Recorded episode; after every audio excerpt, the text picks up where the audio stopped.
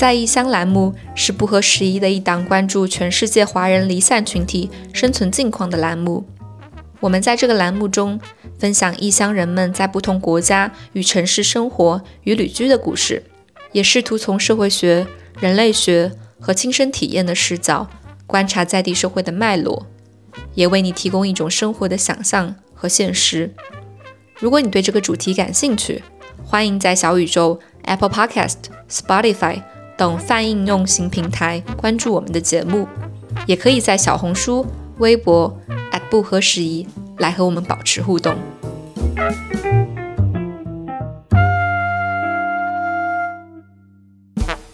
Hello，大家好，欢迎收听本期的不合时宜，我们终于又回归了。今天和我一起录制节目的是我的搭档庆。大家好，我是庆，我是刚刚回到欧洲，但是我的睡眠时间还在国内时区的。请，呃，我们现在录制的这个时间是欧洲时间的晚上，然后国内时间的半夜，所以现在就是睡眼惺忪的穿着睡衣在在家里来录制这期节目。所以今天这期节目，庆会不会在后半场睡着，就全靠今天嘉宾的功力了，压力 全部给到今天的嘉宾。然后我是刚刚从美国时区回到欧洲的若涵。说到这里，我们要不要稍微跟大家在这个节目的开头忏悔一下，为什么我们节目停更了有一？一个半月之久，我刚刚细数了一下，这可能是我们节目开播以来第一次停更如此之久。我们先来主动主动忏悔一下。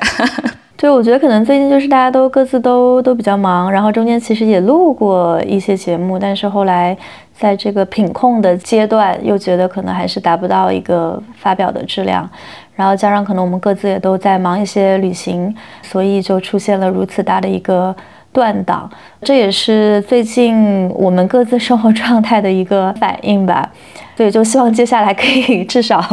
按时的把节目更新上，大家可以多多催促我们。嗯。对我，我已经在后台收到了好多催更的消息，就是现在都不敢打开微博，因为一打开微博就会在私信看到大家在节目里或评论里面。就我现在就是在美国发一个什么旅行的照片，然后大家就会在下面问说：“哎，怎么不合时宜还不更新？”就是 让我非常的。现在有一种就是上微博就是一种给老师看作业的感觉，是这样，是这样，嗯。但是确实也是因为过去一个半月，嗯，我感觉生活中有特别特别多更加紧要的需要处理的事情吧。然后这些事情只有 settle 好了之后，可能才能够一个更好的状态回来录节目。所以也希望。接下来的这些节目里面，能够把就是这段生活里的一些感受，或者是一些在异乡的感悟，可以传递给我们的听众。那说到在异乡呢，今天我们请到了我们的两位好朋友，一位是之前有做客过不合时宜，然后我们一起聊了足球女性那期节目的孙谦。孙谦目前是凤凰卫视的驻德国特约记者，然后也是不合时宜的老朋友。哎，大家好，嗯，很高兴能够再次做客不合时宜，然后又可以跟庆还有若涵，然后还有杰奇一起聊一聊我们在异乡的故事。我是不是一不小心把下一个嘉宾给介绍了？没有没有，优秀的记者就是这样子的，就是会帮帮主持人串场。好的，感谢谦的串场。然后接下来这位朋友也是啊，也算是不合时宜的老朋友，因为我们很早就想约杰奇过来录一期节目。那还是远在二零二零年，不合时宜是一个上市一个只有数千粉丝的小台的时候。所以今天很开心能有这个契机把杰奇请到我们的现场。杰奇过去是一名非常资深的财新传媒的法制记者，同时他也获得了尼曼奖学金。之前在哈佛大学访学了一年，目前是在柏林工业大学念书，同时他也。带着两个娃一起生活在柏林。Hello，不合时宜的朋友，三年前在庆就邀请过我，但是当时实在是生活太疲惫的状态下错过了。很荣幸今天终于来到了，欢迎欢迎。是是，我觉得今天真的是这个这个契机，我就想起当时我算是第一次在柏林见到杰奇时候的情景。那个好像是在二零二零年之前，就是第一次见到，我就在杰奇家的那个沙发上跟他聊了一晚上。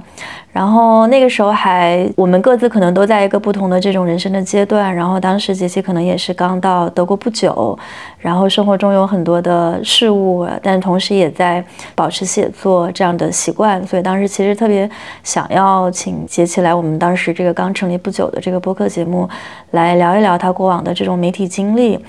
然后所以今天有这个机会，我觉得还是蛮巧的，因为那个时候找杰奇，我当时更好奇的可能是杰奇之前在国内就是做调查新闻、做调查记者的。那样的一个身份，但我们今天请杰奇来，其实聊的反而可能是更近的事情，是过去这四五年在德国旅居的一些经历。当然，这些经历肯定会跟之前做传媒的那些经历有一些关联，但是我想也会是非常非常不一样的旅程。像包括杰奇，他日常也会在朋友圈分享一些在德国生活、工作，在德国带娃，在这里真的是那种非常进入式的一个一个观察。啊，我自己觉得是是非常难得的。它跟新闻写作还很不一样，它就是在生活里面去写作，就是在在写作生活这样的一种状态。所以我觉得今天能有这个机会，把杰奇和把孙谦，也是我在欧洲这么多年非常志同道合的做国际新闻的记者朋友，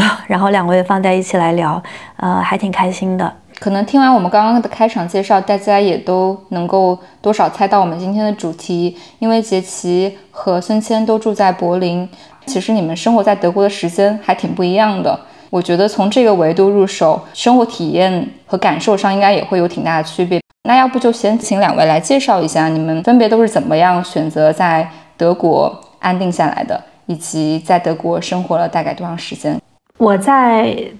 德国的话，已经生活了十二年的样子了。我其实是二零一零年的时候来到德国的，然后当时呢是因为读书啦，本科毕业之后，然后想读一个硕士。当时为什么选德国呢？其实这么多年有很多人问过我这个问题，然后我当时说我这是一个基于数据所做出的理性的决定。当时大概是因为本科的时候去美国做过一次交换生，然后当时对大部分的美国大学那种大学校园跟城市就离得比较远，然后大学校园的生活跟城市的生活是比较隔绝的这种状态，不是特别喜欢，所以就不是特别想去美国。然后再加上就是在想多学一门语言，就除了英语之外，我想学一门二外。然后这样的话，其实可选择就不是特别多了。如果说再考虑一下教育质量的话，就是欧洲相对来说是一个比较合适的选择。那么在欧洲的这几种语言里的话，当时看了一下。当年那个数据，会德语、会中文、会英语的这个人才缺口，叫西班牙语、法语和其他几种欧欧洲的语言的话是最大的啊。然后还有这个原因，然后再加上就是中欧的这个贸易体量非常大，真的好严谨。所以，对对对，就是说。当时真的是在基于这个数据的数据的那个反应，一方面是中欧就中德的贸易体量很大，第二就是中德这个双语的人才缺口比较大，所以的话这就说明将来大概率德国毕业之后工作是比较好找的。所以当时基于一个非常理性的这个决定，不像很多人是什么啤酒啊、足球啊这种原因，然后到了德国。当时选择想来德国，但其实我最后读的书还不是一个纯德语的，因为最后选择的是和若涵读的这个是一样的，就是是那个伊拉莫斯这个国际硕士项目嘛。所以在德国待了一年。为什么说就是一零年到二三年应该是十三年嘛？但中间其实我有一年在波兰，所以到目前是十二年的时间吧，在德国。然后我是二零一四年。因为工作的关系，然后搬到柏林的，大概就是这么个情况。嗯，哎，你对你如果孙谦不说的话，我我真的还不知道后面这个中欧贸易体量还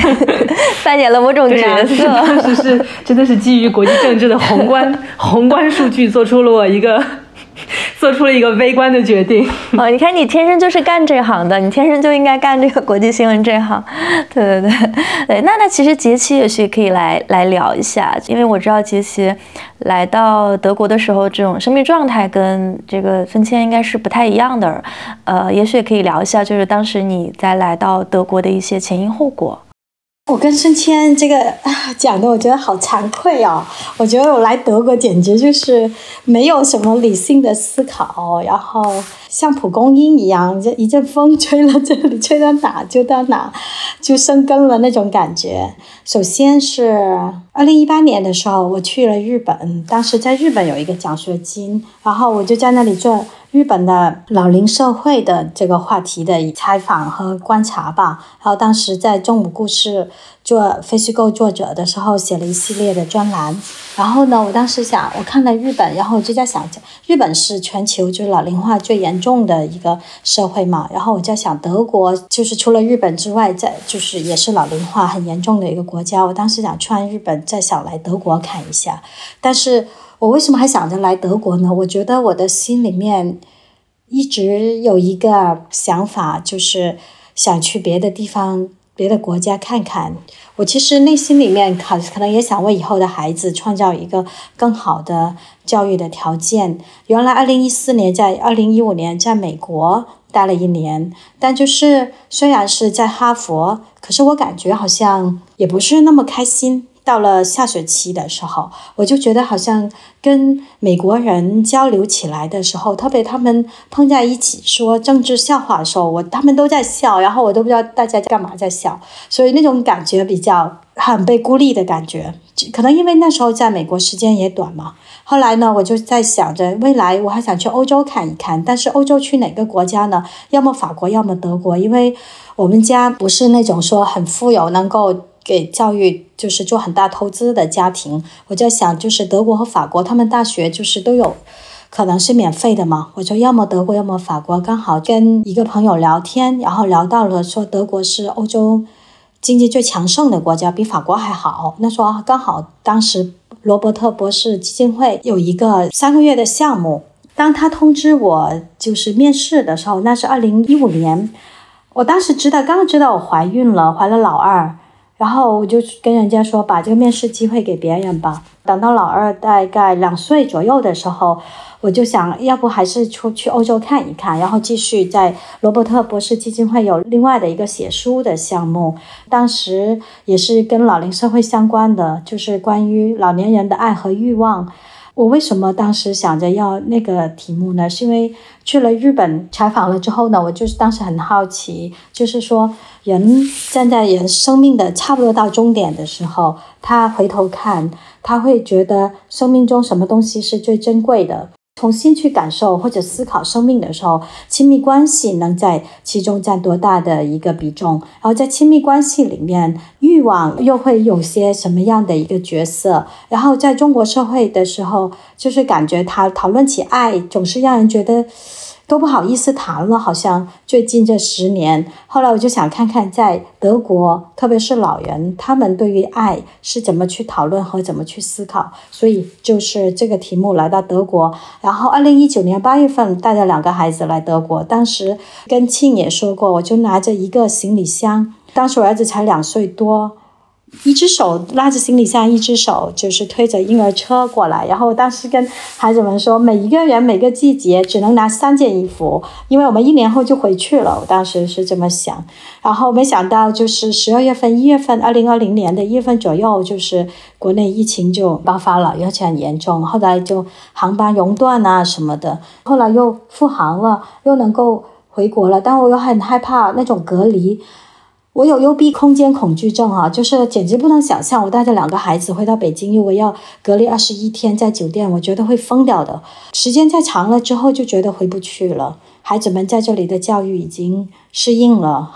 我女儿就说：“妈妈，我们就不要回去了。”二零二零年的时候，我女儿有一天跟我说，我当时就说，有一天我感觉我自己已经快抑郁了，就是觉得疫情嘛，德国其实当时也生活也处于一种。跟平常不一样的非正常的状态，人和人之间就是没有很多真实的交流。我当时想，我怎么能留在这里呢？我的研究员的身份一年到期嘛，就是还有身份的焦虑。我在这里见到一些中国人，用了五年，好像他们还不能 settle down。然后我就跟我女儿说，我就像一个船长一样，在迷雾笼罩的大海上航行。然后我这艘船上面还背着两个孩子，前面不知道是哪里，后面是北京。好像往前不知道这艘船开向哪里，往回走好像回北京又回不去了，特别迷茫，也很很很很难过的一个状态。后来我女儿说：“妈妈，就看看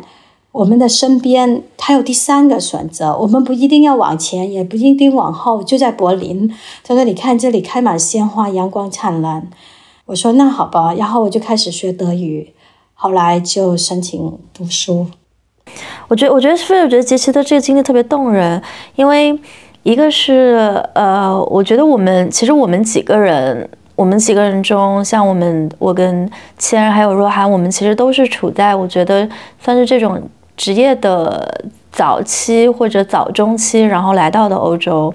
然后我们的职业学业在欧洲，它算是总体来讲是一种比较成型的一种路径，就是你过来上学，然后留下工作，然后在国内可能有一些工作经验，但是可能更多的这个职业和生活还是会在欧洲。但是我觉得杰西跟我们还是有一点不一样的，就是一个是。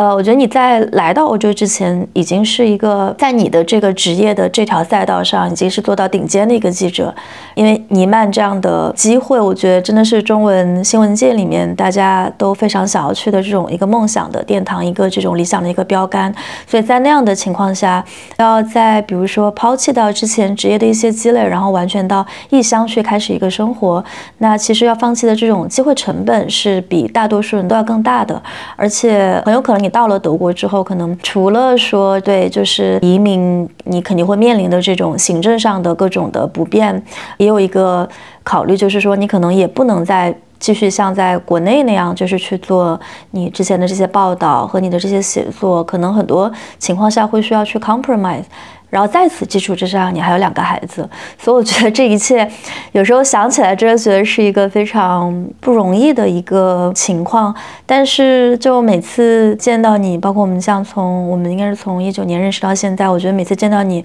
你都会在做不同的，在做新的事情。有一次开始学德语，然后之后又开始去申请这个硕士项目，然后中间有工作过，所以我觉得这样的一些，就是有一种不断。升级打怪的状态，然后你选的那个难度是最高级，在游戏里面选是最难的那一级的游戏，这是我自己的一点感受啦。就是作为一个可能这这几年来还算，也不是经常，也不是日常在在交流，但是每隔一段时间就是有在 catch up 的时候，我觉得能感到你身上的很多的这种变化和那种一直在打怪的那种那种冲劲。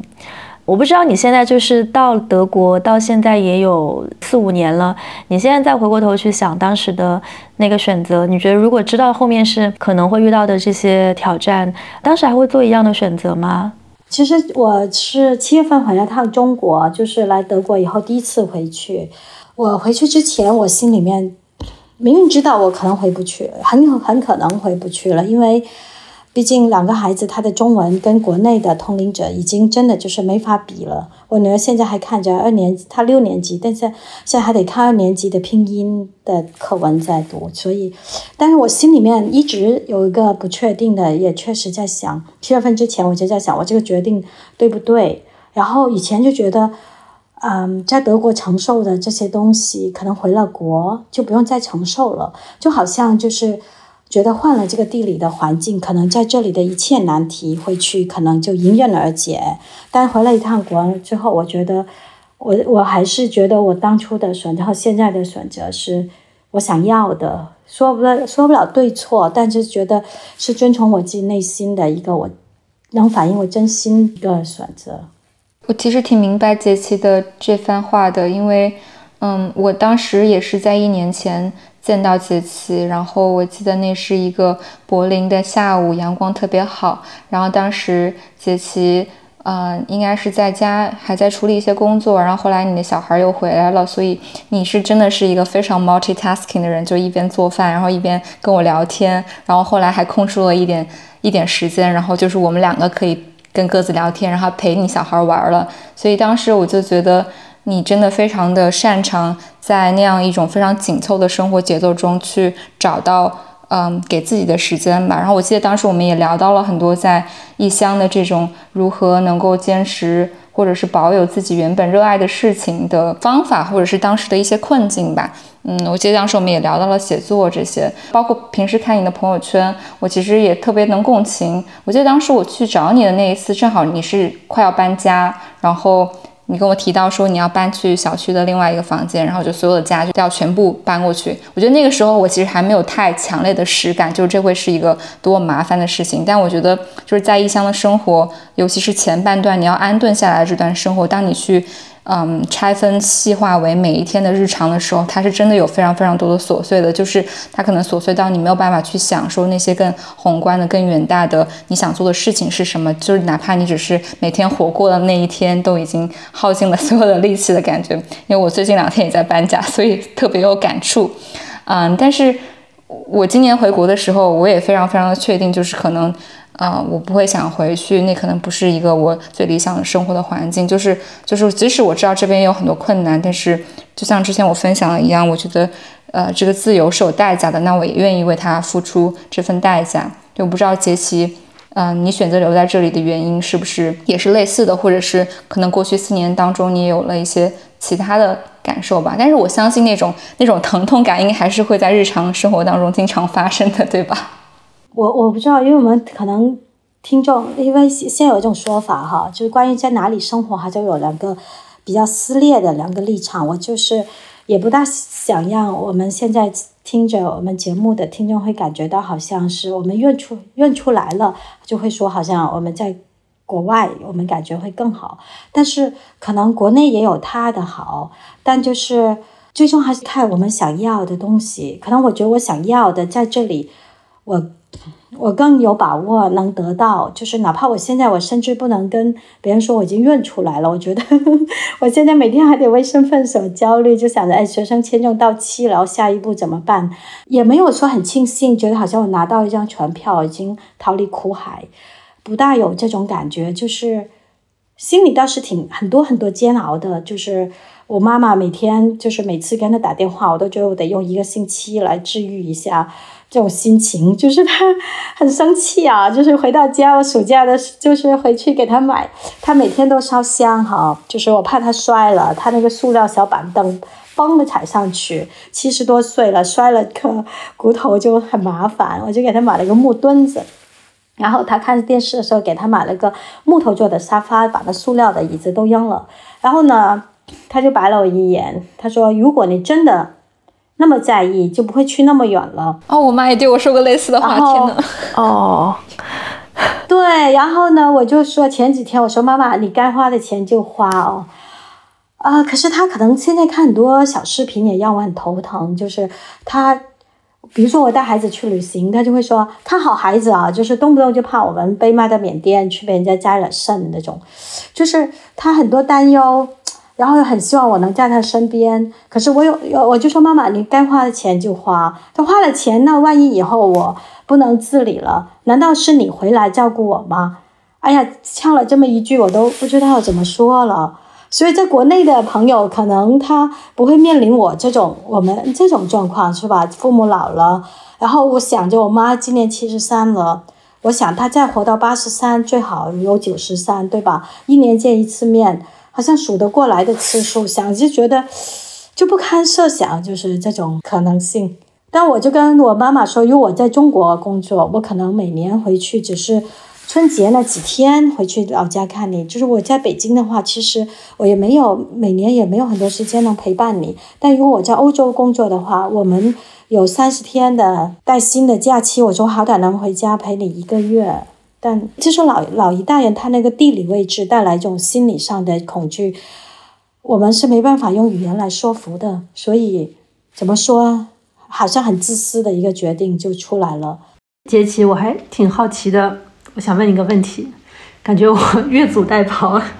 当起了那个 提问者的角色。因为杰西，你刚才说，就是你会想在德国这边，然后遇到的一些困难，然后是不是回到国内就会迎刃而解？那你觉得就哪些问题，就是可能是不是很多听众也不是特别了解？就比如说很多问题在国内就不是问题，然后但是在德国就是问题，然后就会让你觉得产生这样的想法。我觉得身份是最大的焦虑，不觉得吗？就是在移民的初期，你得想着这几个月怎么留下来，然后签证到期了，下次又怎么延签？哪怕像我学生一样，对吧？我可以明好像理直气壮的去延签，但是上次那个移民官他就那个外管局的人他就说，哦，最后一次了，下次不要再延了，就说明好像我这一次到期了以后，我必须得工作了。可是事实上，我的学业还没有完成呢。所以那就就让人很焦虑。在中国，回到中国，我们有个身份证不就行了吗？就是这种事情就不用再去折磨了。另外一个事情就找工作，像刚刚呃庆说的，就是我在中国已经做了十几年的记者了，回去我觉得找工作再找一份媒体工作，好像就不需要像在柏林现在这样重新海投啊，海投简历，用自己不熟悉的 LinkedIn，然后去很忐忑的接受一次又一次的 interview，像我们在国内媒体行业好像。都已经是跟熟人说一句话，就是不是说一句话，人家打个招呼就让我去，不是，就是我们在行业内大家都知道你曾经做过什么，就是是得到认可的，就不需要再去弄一个简历，然后去一个互相完全陌生的这样去求职，这是第二个求职。第三个就是像刚刚又涵说找房子这个问题，就是我在北京好歹自己有。有产权的，对吧？就是想起来心里特别有底气。那像在这里呀，就是我现在已经在柏林第四年，但已经是第四套公寓了，一年换一次，半年换一次。然后就现这次找到的房子只有四个电灯泡，能想到吗？进到屋子家徒四壁，就四个灯泡。厨房里面，我们在中国租房觉得理所当然的那个橱柜啊，或者是煤气炉啊这些。对，这里没有的，就四个灯泡，真的只是家徒四壁，四个灯泡。当时就觉得在中国好歹有自己的家的，而且还有个就是我这一个人在这嘛，回到中国有丈夫，好歹有个 partner，对吧？什么事情我忙不过来了，还有身边有朋友，还有妈妈，好像偶尔能过来帮一下。但是在这里的话，就完全得靠自己。但慢慢的，虽然也有朋友，又有邻居。总是在这里就想着别处的好，就会觉得哎去了别处，然后这里的痛苦可能就没有了。杰西刚刚说的那些感受，我全部都有。而且我搬进我新家的时候，连四个灯泡都没有。而且那个前一个房客不知道为什么，居然把灯泡，就是那个灯泡中间好像还有一个有有个插电的装置，他把那个都卸载了。就是，所以我们还要找电工先把灯泡前的那一个一个硬件先装上去。就是我我在人生中的前二十几年从来没有遇到过这种事情。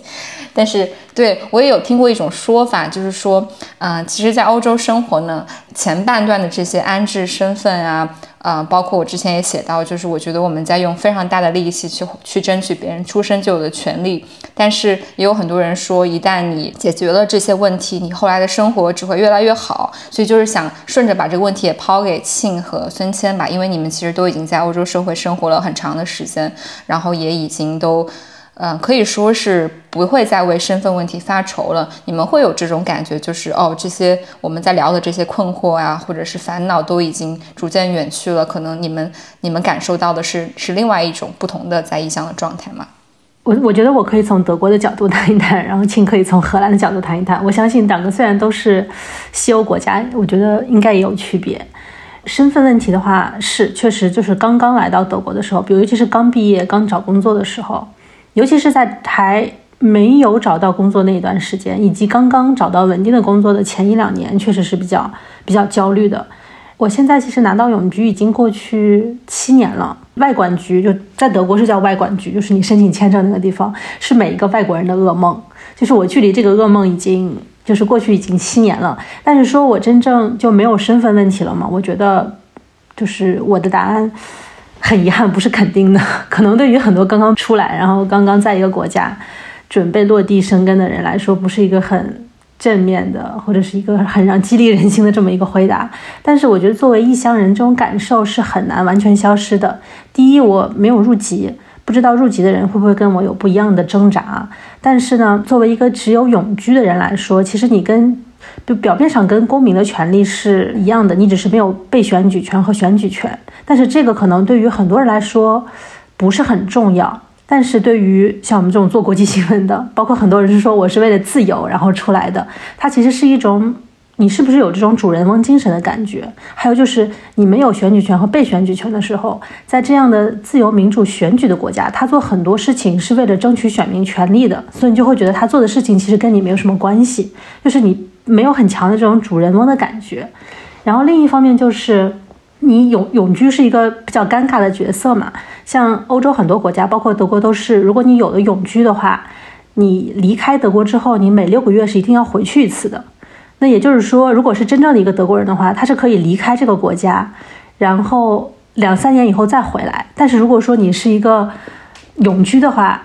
你反而要证明自己，所以你每半年要你每每半年要回来一次，所以你其实你没有离开这个国家的权利。就是你离开这个国家之后，你要不然就永久放弃这个永居，要不然呢，你就要每半年回来一次。我觉得比较讽刺的地方就是，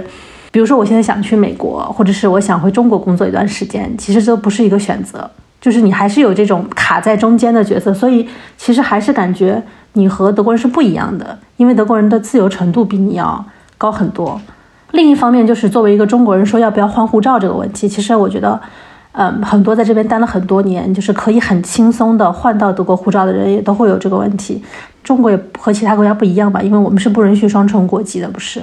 所以说，你想要换德国护照的话，你就要放弃中国的国籍。那么在疫情的时候，其实对我来说是一个挺帮助我，可能做了一个决定，就是不要特别快的换护照，因为这有一个底线的问题，这是个国家的底线的问题。如果说我换了护照的话，那中国不让我进，我就进不去了。但是不换护照的话，不管怎么着，我想只要想回中国，我就是回得去的。所以我觉得这当时是一个，我们当时是这么想的，就是说，我们很多人这么开玩笑说，如果说换成德国护照的话，可能面临的问题就是你会不会出现回不了国的情况，甚至是永远回不了国的情况。但是如果说不换护照的话，那你面临的情况可能就是你在中国能不能出来的问题。如果说最极端、最极端的状况，一个是永远回不去，一个是永远出不来，那这这两种情况哪个更更让人所不能接受呢？那对我来说，肯定永远回不去，这是让我更没办法接受的。所以我觉得暂时没办法换。另一个问题就是，作为一个。呃，移民啊，生活在德国这个社会，我觉得我们一会儿可以结合大家所有人的经历展开去分析。荷兰和德国现在是不是右翼都是在崛起的这种状态？整体欧洲都是在这种崛起的状态。我觉得一会儿可以分享一些更多的经历，就是在这十年，一方面是自己的一些成长，然后另一方面是这个社会确实有变动。然后作为一个移民的生活，对我来说可能是更多的是察觉到作为一个移民生活的不易，而不是说这个社会变得越越来越宽容，越来越多元。嗯，所以我觉得这也是身份问题一个，不是说住的时间更长，好像这个身份问题就更简单了。对我而言，反而是更难了，因为你跨过最初的那个坎儿，感觉是政策给你设定的，或者是感觉是。外管局给你带来的一些困难，是一些流程上的一些繁琐和负担。你还可以有人去抱怨，就是你还可以一个具体的对象去抱怨。但是当到后来的时候，你的对于移民身份这个问题，包括你受到的一些歧视等等这些东西，它没有一个特别具体的某一个局、某一个东西去抱怨的时候，我觉得他反而是更更难的这个身份问题。我我很很努力的去进入。孙谦的情绪想找到一些共情，但我觉得很 已经开始，嘉宾已经开始我抱怨的一些第一世界的烦恼。我就觉得这何不食又呃，我不知道我的普通话是否准确。有一句话叫“何不食又又迷”，是吧？何不食？你觉得我的是 first world problem 是吗？对对对，我就是我。当我们觉得头顶上有一把剑，然后这把剑掉下来的时候，我们就不知道。就我们就得马上滚回中国的的时候，然后你是在想着怎么来这里参政议政，但没有人能把你赶走，所以我觉得这种困难是也就像你爸爬到了珠穆朗玛峰最高峰的时候，你说你知道吗？我在高我在山顶上很难的，就是就就这个氧气的程度需求是也让人很容易就是，但是在山下就是想哦，他已经爬上顶了，是不一样。对，我觉得当时是焦虑，就是因为我也经历过你这个状态嘛，当时是一种焦虑，真的是那种。就是有点像那种挣扎在关于身份的温饱阶段这种感觉，但是我觉得这个有时候就像我们说，哎，就是对于一个人生活的质量和幸福指数来讲，这个东西是不是可以比较？就真的如果要是比较第一世界和第三世界的一个人的幸福指数的话，是不是每一个个体在达到温饱的情况下就不一定会感到抑郁和难过了？就是这个这个，我觉得是一个比较的方式，就是说，因为你如果没有主人翁的感觉的话，你其实是永远不把这个地方当家的。你是还是一个旁观者，你还是一个局外人。然后你生活的这个地方，你不觉得它是你的家乡，不觉得它是你的祖国，不觉得你归属于这里，而且是一种强烈的不归属于这里的感觉。就是当时我在跟外管局斗智斗勇的时候，我只是觉得这个法律上让我觉得非常的难受，然后让我觉得很难。但是当时其实因为没有经过这十年的，就是在不断的。各种各样日常的被歧视，然后不管是结构性的歧视，还是不管它是总体来说对外国人的歧视，还是一种对亚裔的歧视，还是种族歧视等等，我觉得这十年可能十年前我对这个是没有那么尖锐的敏感度的。所以我在在在跟外管局斗智斗勇的时候，我会觉得这是一种制度上的问题。我不觉得它这是一种作为老牌资本主义国家的保守，也不觉得它是对外来人口的一种门槛和歧视。但是现在我觉得经历的这些东西多了，并且对自我的教育也多了。我们从小可能没有经历过太多关于这种跟其他种族共存，包括就是就是关于种族歧视的教育的。但是我觉得这十年过后，日日面对这些东西的时候，现在的敏感度是更高的。所以我觉得反而某种程度讲 更容易受伤了。就是更容易发现这些问题，更容易去思考这些问题，同时它能更容易触及到我，让我觉得我在这边待着并没有我想象中那么容易。十多年过去了，我现在依然在争取别人生来就有的权利。我想提供一个可能稍微有一点点不一样的一个视角，就是说，我觉得我们虽然都是从中国大陆过来，在欧洲去旅居生活这样的一个背景，但其实我们各自出国的那个时间点。不太一样，然后我觉得那个时间点不一样，其实有一个可能有一个客观的这种心理上的一个效应吧。我不知道孙谦有没有，但是我是有的。我大概是二零一二年的时候出国，我那个时候出国留学，我并没有觉得我是润。我那个时候出国留学，我就是想去看一下，就外面的世界是什么样子的。然后去看完了之后，我有可能会回国，我有可能会去别的地方，我有可能会在欧洲。工作安家，就是这些都是一个我觉得在那个时候看起来没有那么定数的一个问题。然后那当然，我觉得那个时候的那种全球化所在的状态，可能跟今年也不一样。就那个时候还是一个大家都很想出去看看，然后你也有很多人是在。在两边游走，在中国待一阵子，美国待一阵子，在欧洲待一阵子，可能就是 half half 的那种生活状态，也有很多人。所以在我当时开始去找工作，开始处理说这个移民身份，就是要不要留下留在欧洲，怎么处理工作签这个问题的时候，大概是二零一四和一五年。然后我那个时候在欧洲的很多的中国的同龄人，他们觉得最优的选项其实是回国创业。所以就是留在欧洲，其实变成了就是你面前的这些选项中的其中的一个。那你留在欧洲的人有留在欧洲的选择，你需要去面临留在欧洲的一些挑战。但是，呃，与此同时，可能那个时候你的感觉还是觉得，哎，那如果实在不行的话，那就回去呗。好像有一个可以回去的地方。那你虽然你也不知道说这个回去的地方，它是不是一定能够回得去，但是心里面有那样的一种。感觉可能是兜底，或者说一个可以回去的故乡的那样的一种想象。其实我觉得，对于当时我在那个阶段遇到的很多的这种，呃，在中国在海外的留学生，大家的基本的那种心态吧，就是说我只是在这待一会儿，我只是在世界上就是去游走一会儿，但是没有那种像我在比如说过去这两三年、三四年里看到的，就是很多从国内选择说。抛弃很多东西到国外来定居的人，他们身上的那种决绝，你现在面临的这种故乡，它可能也是一种不同的状态。你想留在海外的这种决心，它某种程度上变成了，好像你只能往前。你如果想往后的话，那个故乡可能也也回不去了。他的那种状态跟。比如说七八年前、十年前的那种状态是很不一样的，所以我我自己会再去回顾这过去这十年在欧洲的历程的时候，我会发现，一方面像刚才大家都提到的，就是欧洲的社会它它在变，它的移民政策各方面，其实很多情况下它就是难民危机，然后脱欧民粹这些一系列的事件，它就是让欧洲变成了一个更。紧绷的一个社会，其实是对广义上对移民更不友好的一个社会。这是相对于欧洲可能二十年前的情况相比。那另一个方面就是我们作为这种在中间的人，中国其实也在变，就是你的那个故乡也在变。然后你，当你觉得那个故乡你可能已经越来越回不去了的时候，你对你现在生活的这个地方的那种感受也会变化。就是你如果不留下来的话，那好像回去是一种你更不希望的结果。那。就还是在这吃点苦吧，就是变成那样的一种，其实很不理想的一种需要二选一的一个状态。我也能感觉到，就是说现在这种大家在比如说价值观和生活的一些日常所需要去经历的这种磨难之间，会有一定的取舍。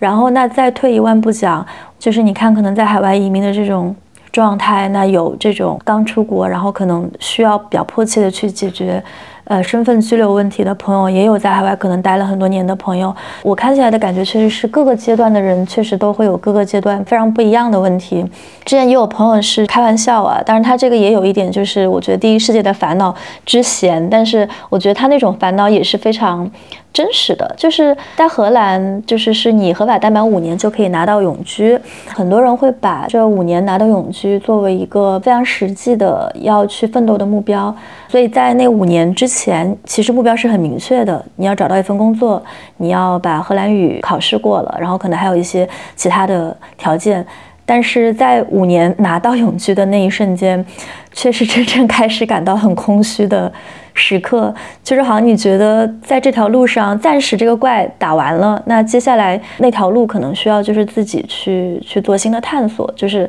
可能那条轨道上没有没有没有别人在给你设置考题了，然后你会需要就是有更多的去努力去探索的地方。说了这么多我们移民生活的艰辛，咱们要不要聊一聊柏林好的地方呀？很多朋友其实到了柏林之后都会说啊，好喜欢柏林啊，所以其实我也想问一下你们两位，就是。如果在德国非要选一个城市居住的话，除了柏林，你们会能能够想象自己在其他地方生活吗？因为刚刚千孙谦其实也提到，现在的这个右翼和保守势力也在不断的抬头。但是我其实也必须说，虽然欧洲这几年的移民政策对移民越来越不友好，但是我真的是去了美国之后才意识到，欧洲还是相对而言友好，就是没有比比较就没有伤害。美国那可叫太不友好了。这个我们之后可以再找一期节目细聊。对，就是回到这个话题。就是你们能够想象自己生活在一个除了柏林之外的城市吗？以及其实柏林之于德国来说是一个怎么样的存在？你们在这个城市里面获得的获得的滋养是什么？我是二零一四年搬来德国不柏林的嘛，所以在柏林住了快就是九年半，快十年了。我之前还在东德的一个城市叫莱比锡，离柏林也挺近的，住了一年。然后还在慕尼黑，就是德德国的南边，然后住了一年。然后我相对比较一下的话。可能在今年之前啊，可能在今年之前两就是两三年前，你问我的话，我会非常坚定的告诉你，除了柏林，我其他城市绝对都住不下去。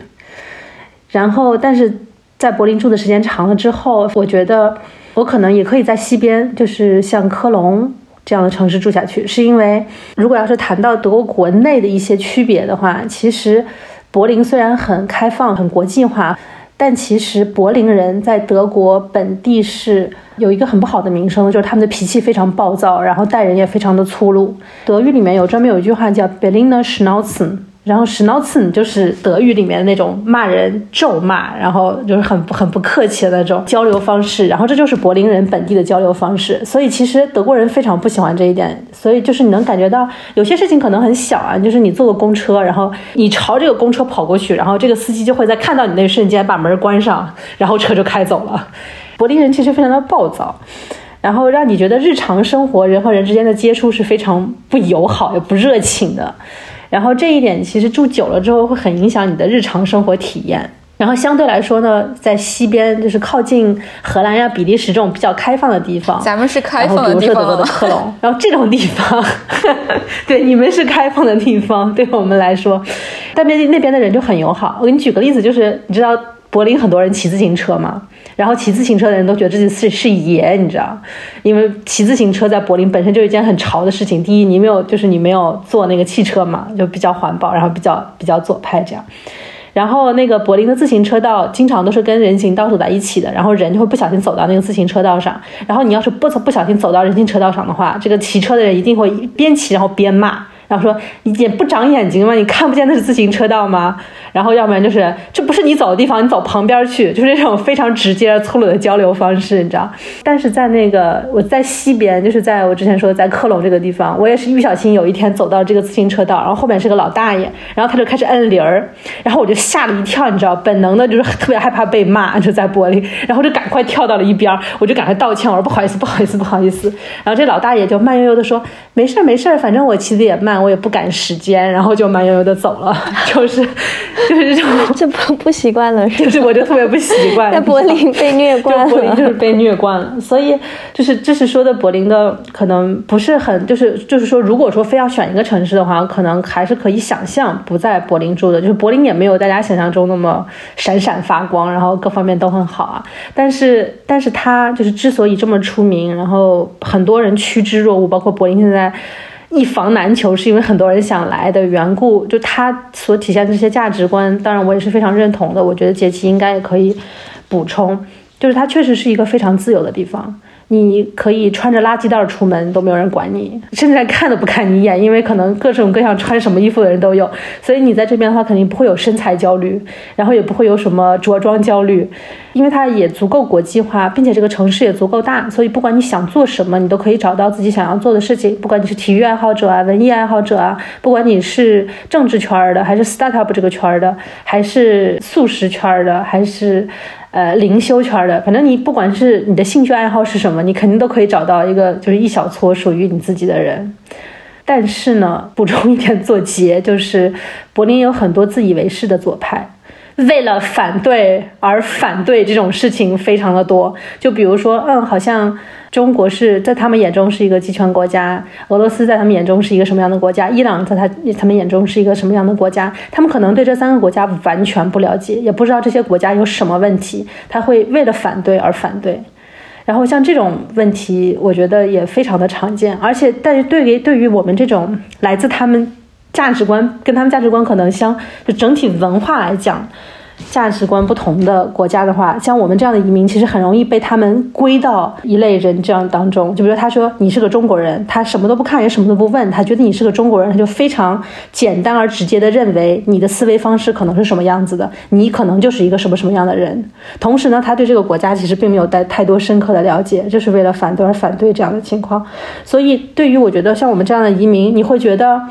有时候那种右翼非常简单、直接、粗暴的反对，其实不一定是最难的事儿。最难的时候，反而反而是左派的无知。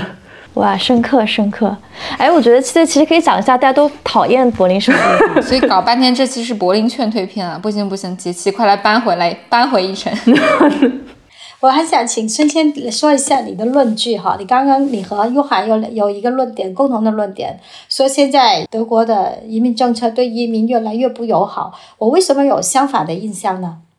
比如说上一次移民法它修改的时候，它就取消了一个条款，就废除了一个条款，就是原来他在招聘外来就是移民劳工的时候，他们还得还得要比较，就是看看他国内在这个职位上有没有其他有共同竞争力、同类水平竞争力的其他的申请者。以前的话得优先于德国人，对吧？后来前上一次移民修改法的时候，他就把那个给废除了。然后像今年刚刚。就是暑假的时候，具体日期我忘了。就刚通过那个新的移民法修订，他又是要把这个换国籍的条件放得更宽了。我不知道你跟若涵说现在这些政策对移民越来越不友好，是不是我太知识不够丰富，所以没没得到这样的一个？我我说的是荷兰，他我我说的不是德国。那孙谦觉得德国呢？嗯，移民法是放开了，确实是，而且我觉得这也是一个就是让我觉得非常分裂的一个点。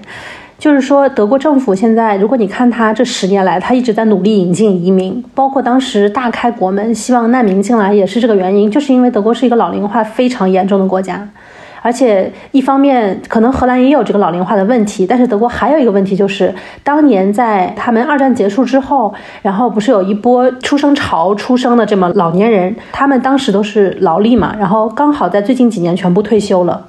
这两个加起来，在经德国经济。当前迅速下行状态下，依然会出现严重的劳工短缺，就失业率非常的低。这个其实一般情况下，经济下行，失业率是一定会上升的，但德国失业率反而下降了，就是因为实在是没有人用。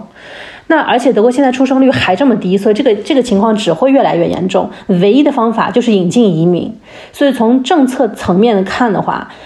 德国政客是在用各种各样的方式，然后希望能够让移民程序更简单，然后希望吸引更多的移民过来的。从这个角度讲是的，但是吸引移民过来，我觉得最后能不能成功变成劳力，对这个社会有没有最终的贡献，还要分第二步。第二步就是他们留不留得下来。其实很多人是留不下来的。你看柏林作为一个城市。还有一个问题就是什么？我其实我觉得我在住了十年，好朋友换了好几波。就有些虽然是留下来的，但是真的换了好几波，就是因为很多国际性的人才，他们在住一段时间之后，就会觉得柏林非常的劝退。可能柏林已经好一点，就觉得德国很劝退，就是因为，比如说荷兰，我听说啊，所有的这种工作的文本都是可以用英语来做的，就除了荷语之外，荷荷兰语之外是有英语的。但德国的所有的这种跟只要是跟机构打交道的东西，包括你要去做。注册啊，然后包括要报税啊，包括去外管局做所有这些文件，全部是德语的。就是说，你没有德语的话，你在这儿是很难做这些基本的这种跟官方打交道的东西的，这是吧？更更正一下，在荷兰也是，荷兰也是吗？在荷兰，所有跟官方打交道也必须是荷兰语啊，是荷兰语。对对对，除非是一些私私营私营行业的一些服务，它可能会有英文。嗯嗯。那荷兰的就是员工。就比如说外管局啊，然后什么就是其他的这些公务员岗位，他们会说英语吗？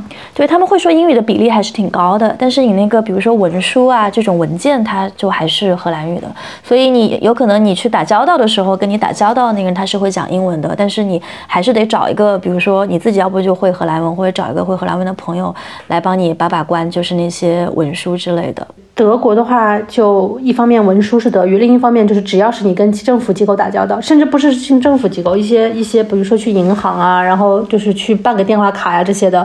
大概率他们都不太会说英语的。这是一个小的方面嘛。还有就是说另一个论据，就是你可以看到极右翼党派，包括中右翼党派，然后是在迅速崛起的。最近刚刚结束的两个大选，一个是法兰克福所在的州叫黑森州，另一个是慕尼黑所在的州叫。巴伐利亚州这两个州的大选都是刚刚结束，这两州的大选极右翼党派就选择党的那个比例都非常的高，还有就是他们的中右翼党派就是保守党的比例也都非常的高，这都是在最近几年发生的。然后这都表达一种民意，就是说政府在一方面竭尽全力的想要吸引移民，但是呢另一方面民众呢又竭尽全力的不想让移民留下来，或者甚至是压根儿不想让他们来。所以你在日常生活中感受到的是，虽然政策想让你来，但是其实你身边的人就是德国人呢，他其实并没有想要想要让你来，他们还是觉得移民在抢他们的工作。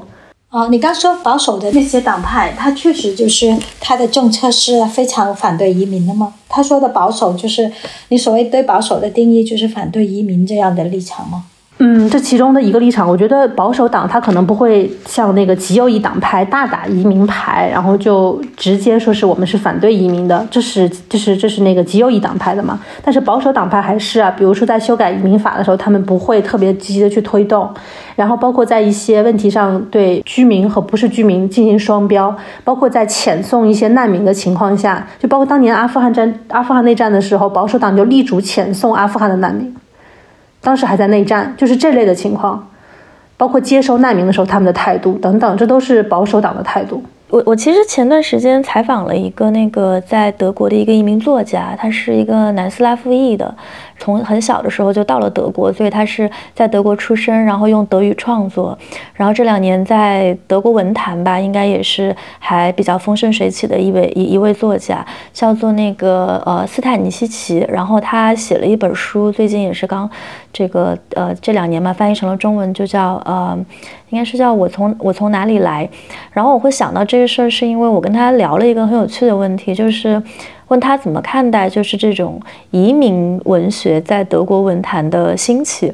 就在德语文坛、德国文坛的一个兴起。因为很多人也会说他拿奖是就是沾了政治权的光，因为想要去鼓励这些少数群体的这种创作，所以才把奖给了他。然后他就讲到说，其实德国社会有一个很很很别扭的一个现象，比如说你在谈移民文学的时候，你首先可能需要谈的是。那德国它到底是不是一个移民社会？你只有在移民社会，你才会有移民文学。但是如果你去问大家，你说美国是不是一个移民社会？那可能大多数美国人都会跟你说，对，美国是一个移民社会，因为美国的移民这种历史非常的明显。但如果你要去问德国人说德国是不是不是一个移民社会，那可能大多数的德国人要不就会说不是，要不就是会啊没有一个很准确的答案。就大家对于我是不是一个移民社会这一点，其实没有一个很共识的东西。但如果你去看德国人口的组成，其实德国人口中的移民比例是是非常高的。具体多高，我可能得查一下那个数据。但是，比如说像土耳其裔，然后摩洛哥裔，如果你把这些，然后跟大量的这个少数族裔或者说少数族裔和他们的后裔去做这个人口组成的比较的话，其实是非常非常高的一个比例。但是德国在自我认知为是不是移民社会这一点上，又还是有非常暧昧或者说非常纠结的一个态度。所以我觉得这一点是。还挺有意思的，因为我们今天可能聊到移民社会的时候，更多的就会用美国作为一个参照系，但其实德国的例子还是一个挺特殊的一个例子。这个问题，我们因为就是大概每年会做一则新闻，就关于移民的一个很很简单的一个公布数据，因为他们联邦政府每年会做一个报告，然后联邦政府包括你采访一些专门做移民的专家，他们都会非常明确的强调说，德国就是一个移民社会，定义也是这样的。然后但是呢？大众就是，我觉得他们是没有这种认同度的。然后另一方面，如果你光从数据看的话，是德国可能四分之一以上的居民是有移民背景的，就不管是二代还是说是。本身自己是来自其他国家的，但是呢，我觉得可能跟美国有一个很大的区别，或者是其他真正的移民国家有一个很大的区别，就是像美国、新西兰、澳大利亚这样，它很多它这个移民背景是非常的丰富的，就它是从世界各地不同的角落来到美国，然后所以你整体看上去它就是一个非常多元化的这么一个社会。但是德国，如果它从历史从包括一战、二战在之前，包括到现在这个移民，它分了好几波。所以它有很大的一部分都是来自于土耳其的，比如说，甚至还有一些它是来自意大利的。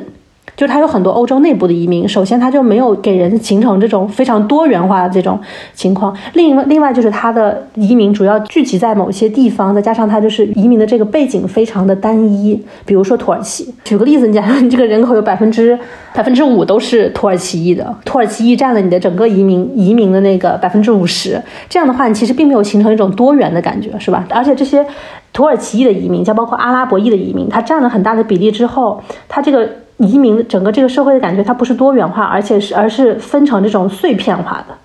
举个举个例子，就是说，是关我们中国人的例子，就是我最近有个朋友，然后他孩子在上幼儿园，他住在柏林的一个阿拉伯裔和土耳其裔的一个聚集区，他本人也是一个。非常，他自己是中国人嘛，所以他肯定很希望自己的孩子接受的是一个多元化的教育。然后他一直都在住在那个区的原因，也是因为他觉得他上孩子上幼儿园什么的，就可以周围的身边的朋友啊，这些都是，呃，来自世界不同国家的。但事实上是他住在的这个区，他的周围的朋友不是来自阿拉伯国家的，就是来自土耳其的。就他的文化其实并没有达到多元的效果，不是说有亚洲的、有非洲的、有中国的，然后有德国的，而是说非常聚集的就是这两。个，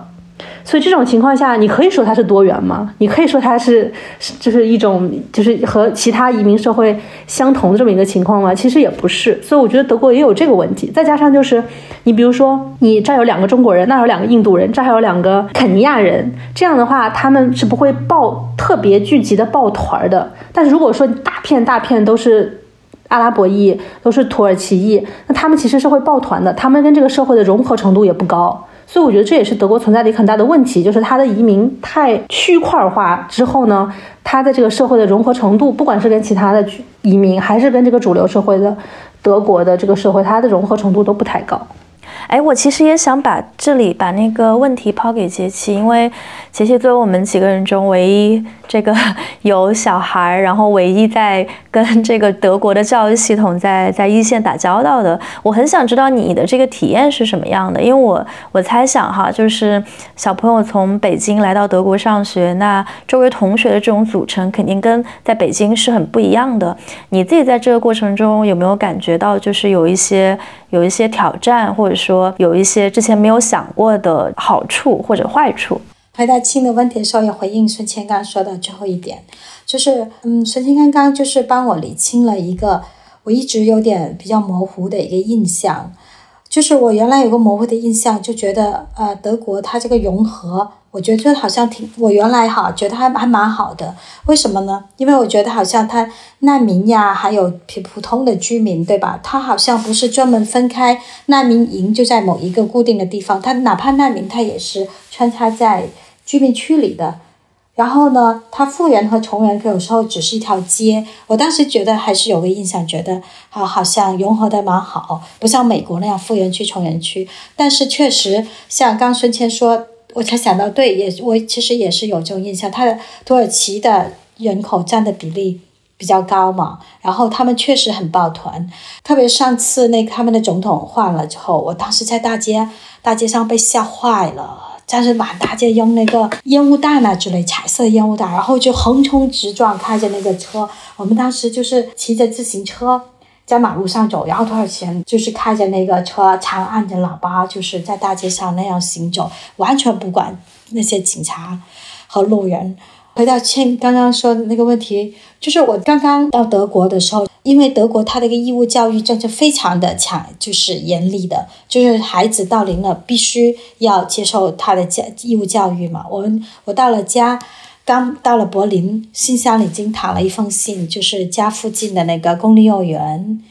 我女儿当时七岁多，对，就让她去上学，在公立小学。当时她上那个公立小学，就是刚刚顺谦说的那个区。然后我就是觉得他们有百分之七十好像都是阿拉伯和土耳其人。我们这样说不会显得很 racism 吧？就是，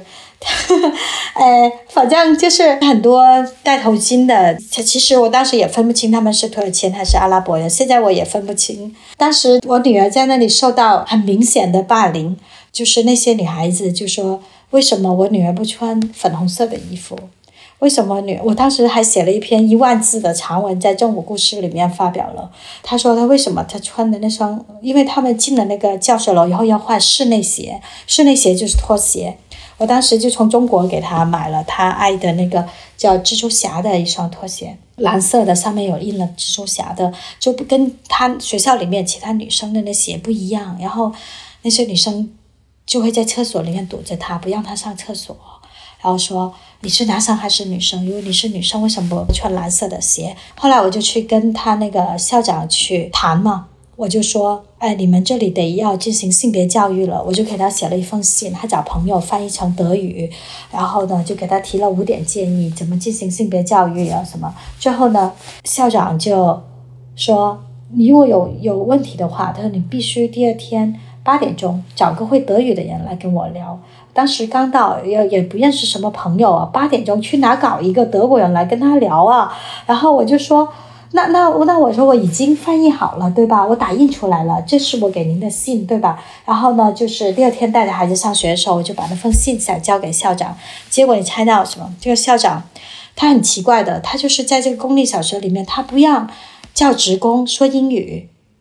他自己是博士，其实博士在德国，孙谦也知道肯定会英语的，对吧？英语说的很溜，但他就绝对不跟我说英语。然后呢，他就。把那封信邮了，扔到我的手里来。他说：“为什么我给你机会跟我面谈，你不面谈，非要给我写一封信？把那封信就邮了，扔回来了。”我就其实挺震惊的，就是一个德国小学的校长做出这样的事情。然后呢，他说做什么性别教育？这些人他们的观点是从他们家里来的来带来的俗见和家庭根植在他们大脑里的这些观点。他说跟我学校有什么关系？我说这就是教育的意义啊。就是他们每个孩子都从自己的家庭、他们原生的那个社会里面带来了一些观点，然后我们通过教育，对吧？可能就会有一些更多的普世的价值。但他不同意，他说这是不是我们学校能做的？后来对半年以后，我就觉得 OK，我必须要带我的孩子去国际学校了。从那以后，我就是开始对排队，天天给国际学校打电话问有没有，就等了大概一年，我女儿就在这柏林的一个国际学校，就是。等到为止，然后我就赶紧把他转走了。所以杰西要不要分享一下，就是去了国际学校之后，整个教育的体制和体验会有什么样的不同？包括我记得你之前其实也在朋友圈有分享过，嗯，你们的社区其实是一个对孩子还挺友好的社区氛围。所以在这方面，是不是在柏林居住也会有有一些不同的体感？首先，第一个问题是去到国际学校，去国际学校。确实就是觉得嗯没有那么像原来的公立学校，因为我家刚好是在 Wedding 区，Wedding 区就是土耳其和阿拉伯人聚集的那个区，然后我是米特，我的家在米特区，我们刚好在米特区和 Wedding 区交界那条街上，所以他就把我划到了那个学校，就很多其他的背景的孩子。在国际学校的话，他们是就是父母一方是。德国人可能是，然后另外一方，意大利啊、希腊呀，或者葡萄牙、西班牙，这样就是它比较多元化，所以我我就感觉放心一点，就是不同的移民力量在这个学校里面，就是它有一个制衡。大家交谈的时候有个分寸，就会知道哦，它是不同的背景，可能对他不敢那像原来那个学校那么放肆。第二个问题，你就说我这个社区，我这个社区是我觉得很很特别的，可能孙谦也来过哦，就是里面很多都是德国人。上了四十岁以后的那些，我们这里大概有三十多户人家，然后共用一个很大的花园，里面大概有中年人以上的都是德国人，然后里面有一部分呢就是年轻的，其他有移民背景的那些，对孩子为什么特别友好？我就觉得我们这里因为有个花园，有这么一个地方，然后呢，大家都会很用心的去经营这个社区，好像就是。疫情以后，反而这个社区慢慢建立起来的。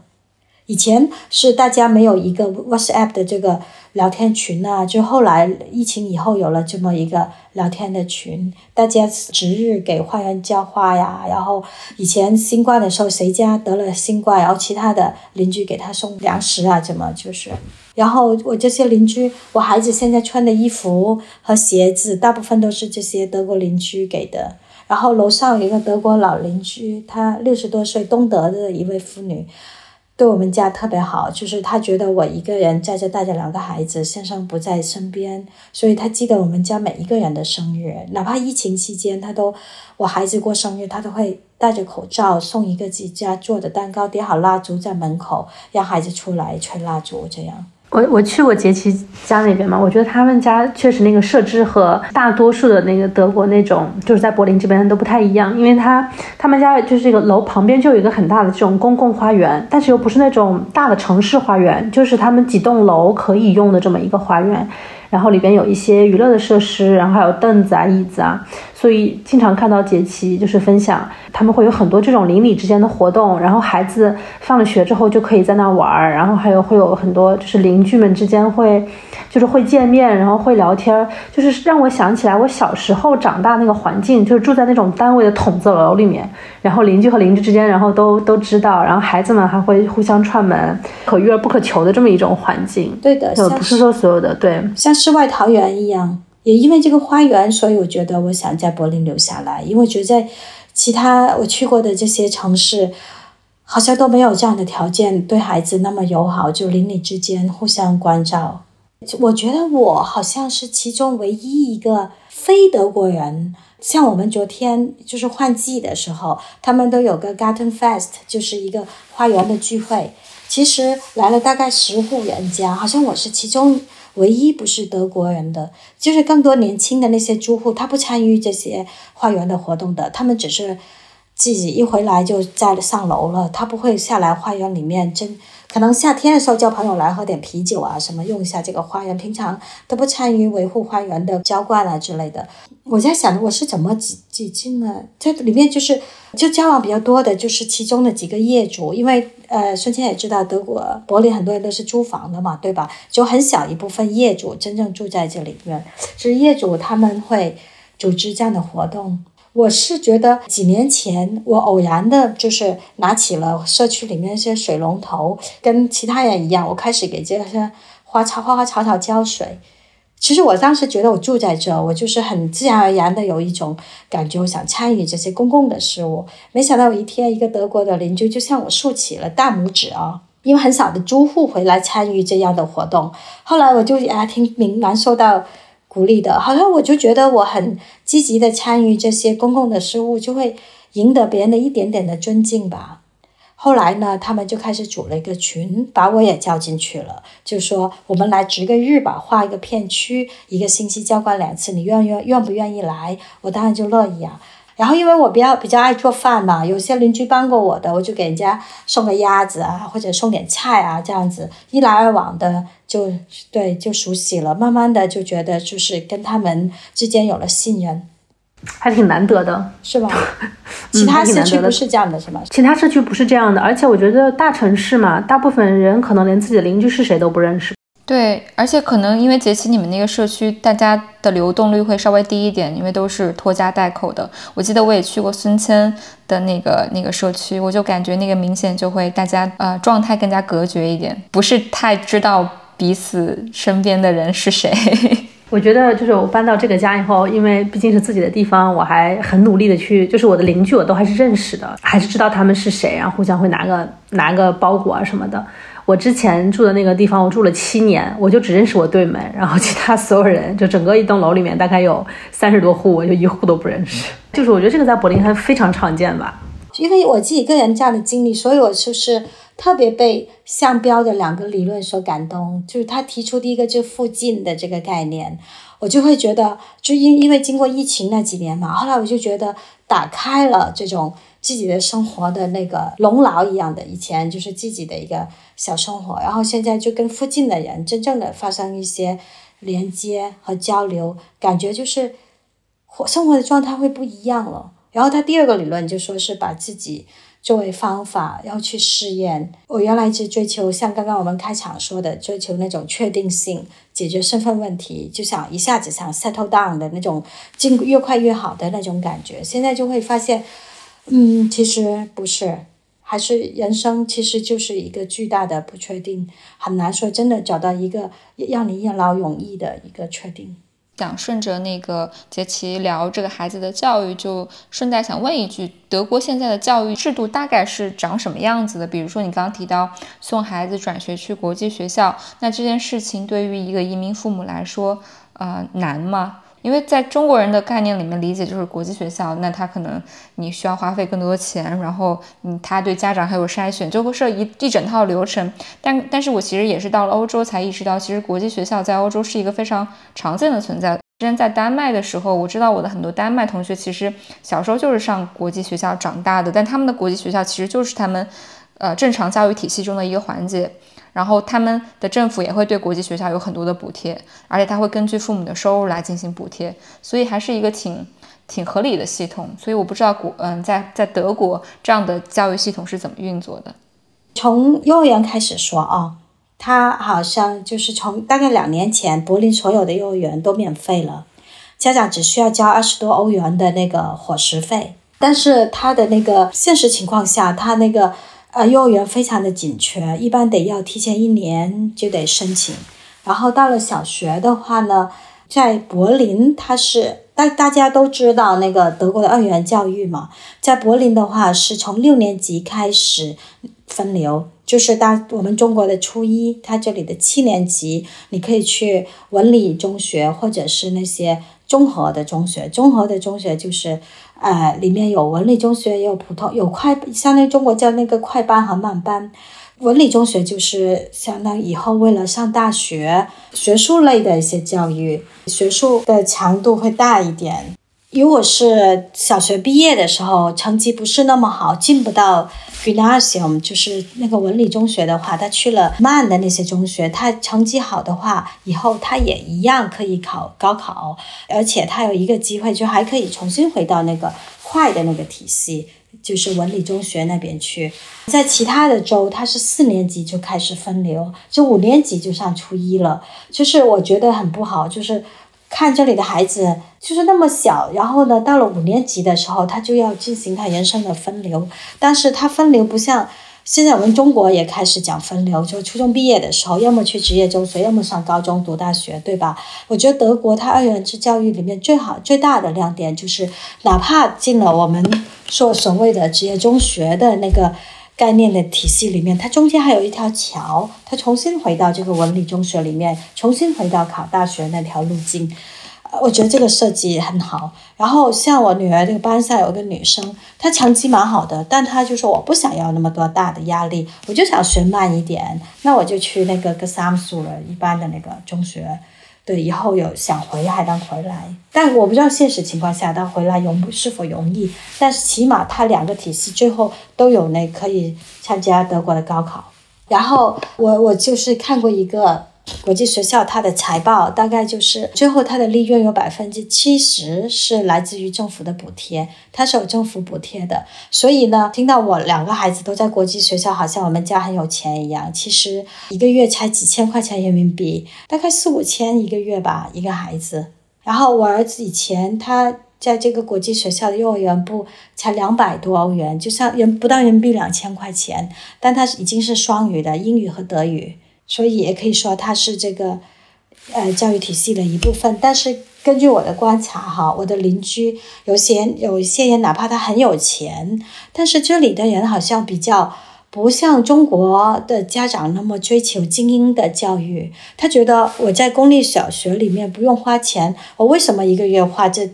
几百块钱、几百欧元去上这个国际学校呢？我们中国父母可能就会想，哎，让他从小就学英语，那个发音呢、口音不就是正一点嘛，对吧？早一点学外语，好像更容易流利，而且更容易掌握。但他这边的家长不是这么想的，哪怕他们收入很高，他们也不愿意花这个钱去追求这些东西。所以去国际学校的话，一般都是父母有一些国际化的背景。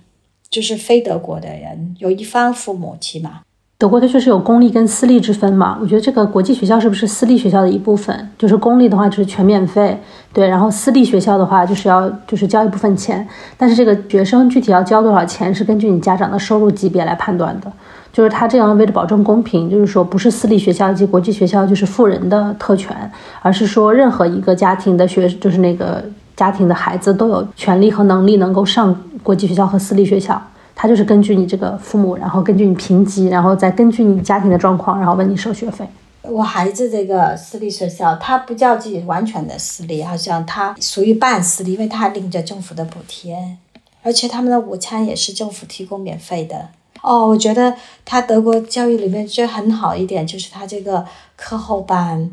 就是这个托管的服务，就是他政府付钱的有一对人力资源哈，他就是下午三点半以后，他就进驻到这些各个公立小学，就是孩子放学了以后呢，他可以如果父母还在上班，他就继可以继续留在学校里面，然后他提供很多篮球啊、足球啊、拳击啊这些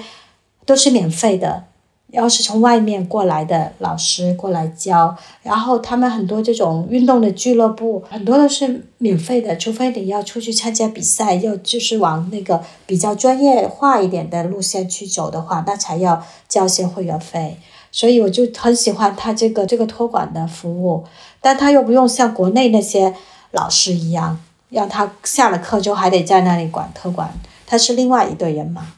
我我这回回去的时候，我听了一个，就是我可能我这个年龄段的大部分都有，就在国内都孩子都已经到了上小学的年龄了嘛。然后我就听了好多这个故事，就说是，就是听着我还觉得就和我们那一代人又不一样了。我记得我们当年上小学的时候，大概就是你放学了之后自己写作业嘛，然后非常偶尔的可能老师会要求家长布置个听写啊什么的，你这样家长需要配合一下。他们说现在的小学给布置作业就是给家长布置作业，就是。不是说孩子能够独立完成的，而是这个作业是一定需要一个家长来辅导你这个孩子才能完成这个作业的。我就觉得是对这个，我觉得好像和我们当年又不一样了。就现在就是卷，不仅是卷孩子，好像已经卷到家长这个级别了。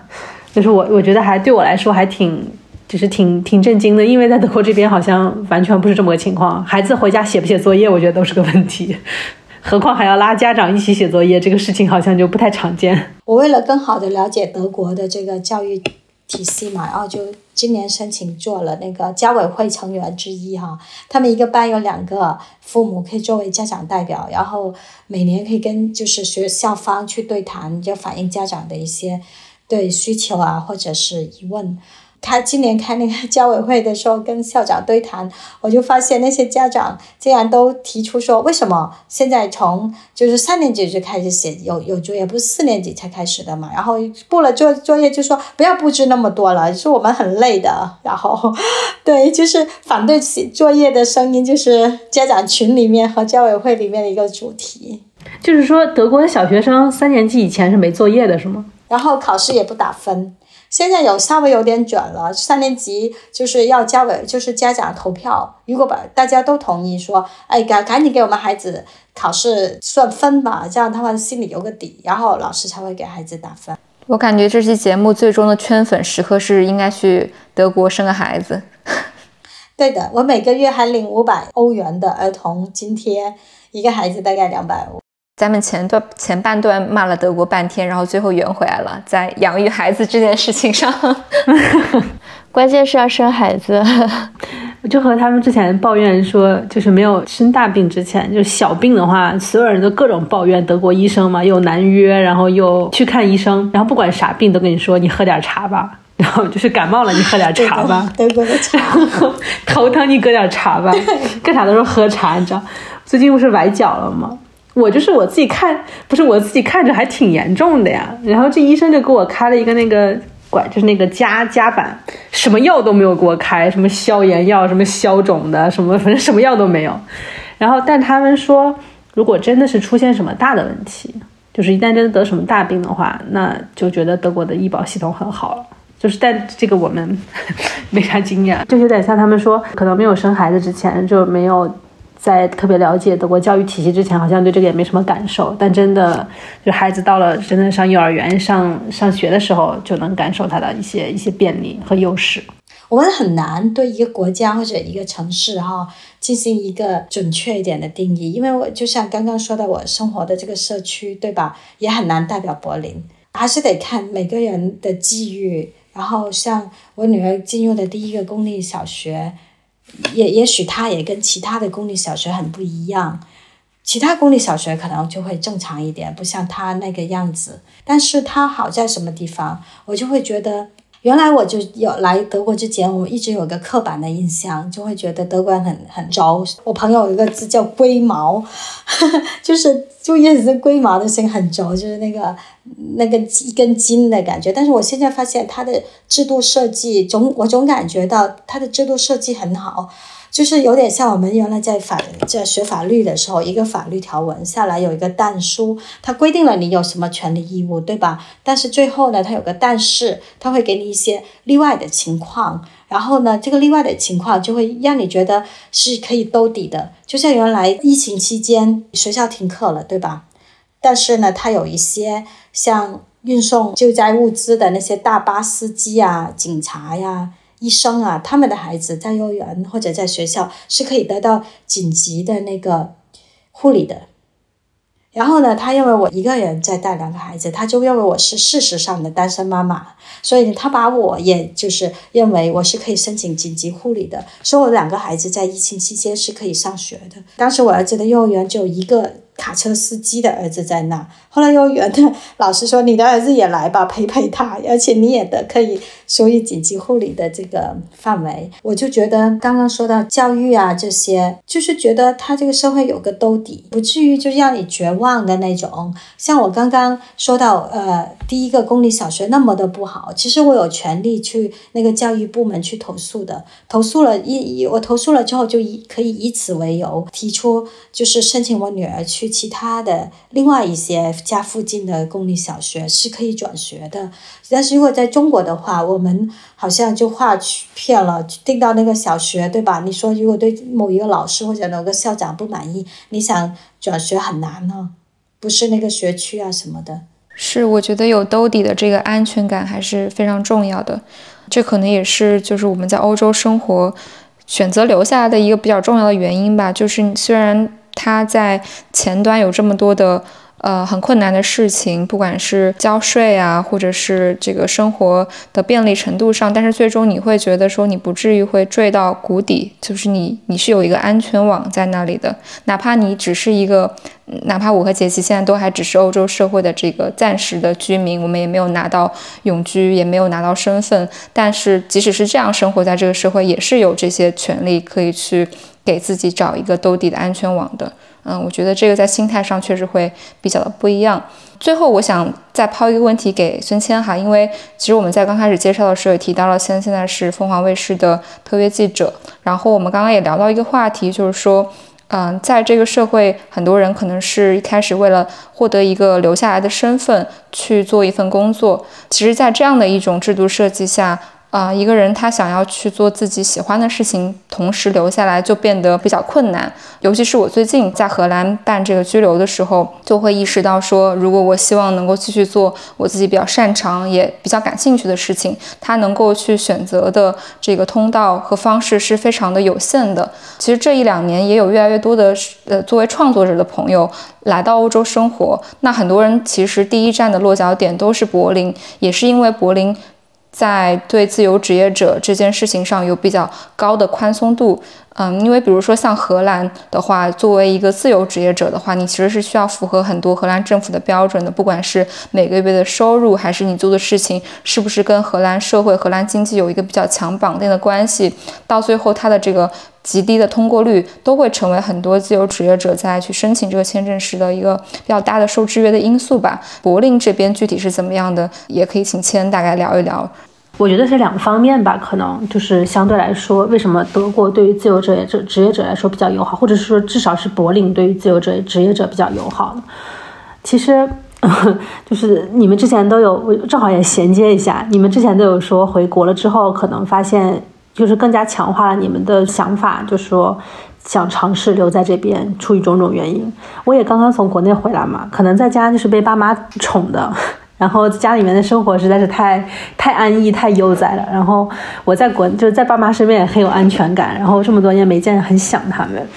就会觉得，或者是想想自己这么多年来的选择，想想自己为了能够留在欧洲，或者是自己在欧洲为了能过上一种自由自己更有自主权的生活，其实也放弃蛮多东西的。就比如说跟家人相处的时光，比如说跟家人就是日日朝夕相处的这种这种这种时光嘛。虽然从理智上知道是不可能的，但是我还是在理论上假想了一下，自己现在有没有可能回到中国去生活。以我现在这个状况，尤其是回到像我们那种三线小城去生活。后来我觉得我其实自己是回不去的，其中是一个原因，就是因为我是所谓的自由职业记者，然后可能在柏林这边啊。这也就是我我之前想说的第一个优势，就是在柏林，可能大家觉得这是一件很酷的事情。哇，你是一个自由职业记者，你可以给不同的媒体去撰稿，你还可以做自己想自己喜欢做的事情和想做的事情。但是，你如果把同样的这段话，哪怕都是说中文，你翻译回我们家的那种语境，就是我就是个我就是个没有正经工作的人。就其实真的就是这么回事儿，你不是一个什么很酷的这种斜杠青年，也不是一个自由职业者，然后你就是一个没有正经工作的人。那么正经工作是什么呢？可能在二三线城市，正经工作就必须是事业单位或者是公务员体系的。所以我觉得可能一方面在，在这个环境内，就是大家对这个东西的接受程度是比较高的。就大家觉得你在做自己的事情，这是一方面是一种舆论的氛围和接受程度，它是有很高这个接受程度的。另一方面的话，我觉得就是制度上，制度上的话，德国这边首先它是有这个自由职业签证的。就是你是可以申请这种自由职业签证的，作为一个自由职业者，然后你只需要符合就是不同的类别，就是自由职业者具体是做什么的。然后很多人都是申请的艺术家签证，其实包括像做媒体的，包括你比如说是做，包括做视频的，包括做公关的，他可能想象中不符合我们所谓艺术家的一个身份，那都是可以申请这个艺术家的签证的。就是艺术家签证，我这个我自己本身是没有申请过的，但是听说呢。嗯，相对来说，在柏林的申请程度也不是特别的、特别特别的难，这是一方面。那另一方面就是保障，可能在国内的话，大家之所以对于这种事业单位啊，然后公务员的编制这么有执念，也是因为它有保障嘛，它会给你兜底。在德国这边的话，比如说你要是做的艺术类的工作，包括做记者的工作，它是有一个专门的保险，你可以去申请的。然后你申请这个保险之后呢，它是包括医疗保险和养老保险的这两个，然后也是国家会帮你支付一部分，然后你自己支付支付一部分，就相当于是你最担心的两件事情。你做自由职业，如果你申请了这个东西的话，那就和你找到一份工作是一样的。像我申请的这个叫 KS 卡。然后他是专门就是给做艺术类工作，还有做文字性工作，包括做视频就创造性工作的这么一个专门的一个类似会员保险的这么一个制度。但是很多其他的工种它也都是有的，只要是做这种自由职业类的，你都是可以找到应对的工种的。所以相对来说，我觉得不管是从舆论氛围上、接受程度上，然后再加上制度保障上，它都有一定的这个保障吧。所以就可能。会让更多的人，一方面是有这个可能性，另一方面也愿意去做这件事情。哇！但是听下来，我觉得德国还是真的比荷兰要宽松好多。要宽松好多吗？我还觉得荷兰会宽松一点呢。荷兰只有新自由主义的贵，没有新自由主义的便利。哎，我一直觉得，就是印象中，我觉得可能是人都是看着河对岸的草更绿这种。所以，我一直觉得住在德国会觉得，嗯，荷兰人更开放、更包容，然后脾气更好，然后人更随和。大家都说荷兰更对移民更友好，政策好像更宽松。我觉得，如果是从咱们周围接触到的这种移民，比如说高技术移民来看的话，就是刚才你们提到那些政策，就是在荷兰都各种等级上都要更更严格一点。比如说，如果上了学，然后教书两年。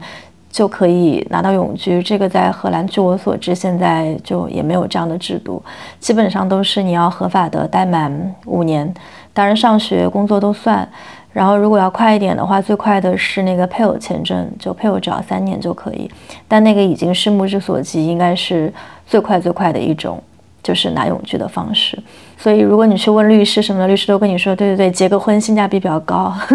我记得，我记得我很绝望的时候，找个亲给亲打电话，我说，哎呀，为身份焦很很焦虑啊。那你你，我说你看看你身边的朋友，谁有更便捷的方法可以留下来？他们都用什么方式留下来？后来你想了一下，你说我看了一圈我身边的女性朋友，你说都是结婚留下来的。我当时就觉得，哦，我来的太晚了，已经结婚了，对，绝望了。对，我觉得，我觉得他们那种就是对于家庭团聚的执念还蛮蛮强的。比如说一个例子，就是荷兰现在其实是，嗯，没有处于处于在的这个政治的状态是没有首相的，因为之前那个。干了十几年的那个首相，跟默克尔差不多同期的那个首相，他是今年早些辞职了，然后他现在是一个看守的状态，然后下一次大选还要再有几周，然后他辞职的那个原因，其实就是因为当时荷兰议会有一项关于移民的法案没有达成共识，那项法案就是，呃，现在荷兰接收了很多乌克兰难民，但是要不要接受他们的家属？然后就一边说要接受，另外一边说不要接受，然后最后是他自己在的那个内阁，其实是一个非常非常右的一个这种就是执政联盟，主张自由贸易的这样的一个政党。然后他同时联合执政的还有一个比较偏就是保守的基督教的一个政党。最后他不得不辞职的原因，是因为他的这个保守基督教的执政的同盟，他们觉得就是家庭团聚是。就是所有事情的第一要义，然后如果不能让，就是我们可以说我们反移民、反难民什么的，这个就右翼政党反正也说了很多，但是我们不能以在家庭团聚这一关就不让人家来家庭团聚。你要不就是全不让难民进来，你要让他们进来了之后，你就应该要接受他们的家人。所以我觉得这一点上他们还蛮，就是蛮有执念的。我觉得这个比德国好多了，德国这个家庭团聚就压根儿没有提上日程。那会儿接收难民的时候，一五年、一七年，对上一波难民的时候讨论过一下，但是就是基本就是否否定这个不要太快，否定速度非常的快，就压根没有进入这种特别深层次的讨论。是是，对我觉得也是在这样的环境下，我真的就发现周围真的好多在这边结婚的朋友，大家都是为了 签证结婚，然后说那婚姻作为一种制度，你要让它就这么消亡消亡了，也便宜了它，所以在大家还能占就是婚姻制度这种便宜的时候，就多占一占。其实还有还有很多人在德国是因为税结婚嘛，就比如说单身的税是得，它会分好几个级别嘛，然后单身的这个税种是最那啥的，就是最高的，就是你一旦结了婚之后，然后比如说两个人的这这挣的工资肯定是有差距的嘛，然后你就可以让挣工资低的人走那个高税，就是高的那个税的那个额度，然后低的那个就是你的那个作为一个整体家庭，然后你的那个税额一下就会降降下来嘛。然后再加上就是像你说的，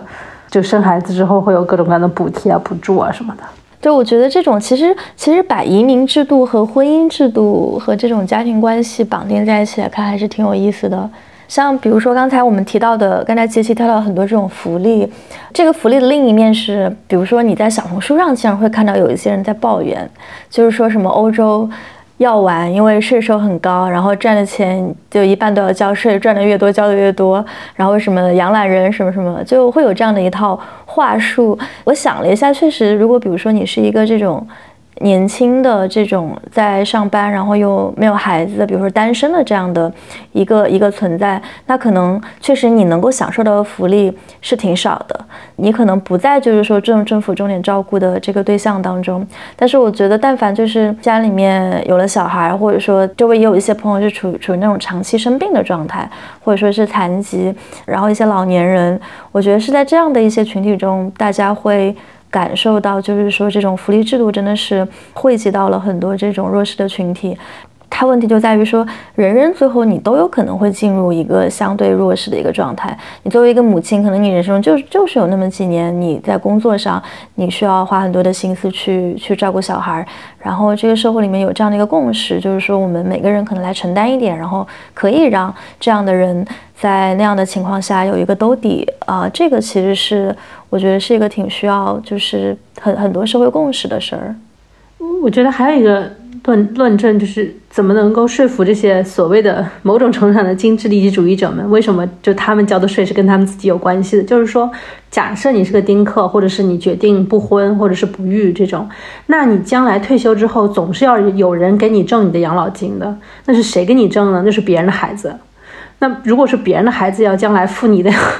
如果是别人的孩子要将来付你的养老金的话，那是不是你之前就是付出的一部分税？这部分税是用来养养别人的孩子的，是吧？我觉得这个也也相对公平吧。申谦，我两个孩子你帮忙养了，所以以后你老了，两个孩子要孝敬你。我每个月这五百欧里面有一分钱是你的。我为生欠养的娃，对呀，就是就举个例子就是这样嘛。将来 将来你两个娃就是打了工之后，他交的那个税不是要付我的养老金嘛，对吧？对对对。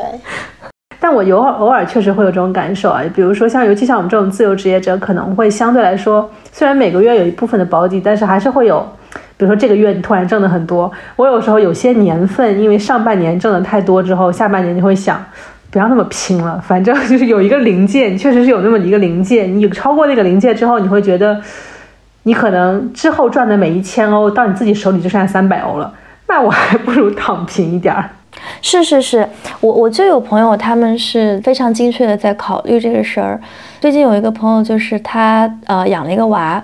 然后呢，他们现在那个房子可能就有点小，所以就想可能换去一个更大的房子。他是中国人，然后他的伴侣是荷兰人。他作为一个中国人的思路出发呢，他就会想说，那我要努力工作，这样我可以把市区的大房子的租金给挣出来。然后他的那个伴侣就会觉得，反正现在收入也不多，我们不如再少挣一点，这样我们就可以就是 qualify 那个廉租房了。因为收入太高了之后，你就不能够租住廉租房。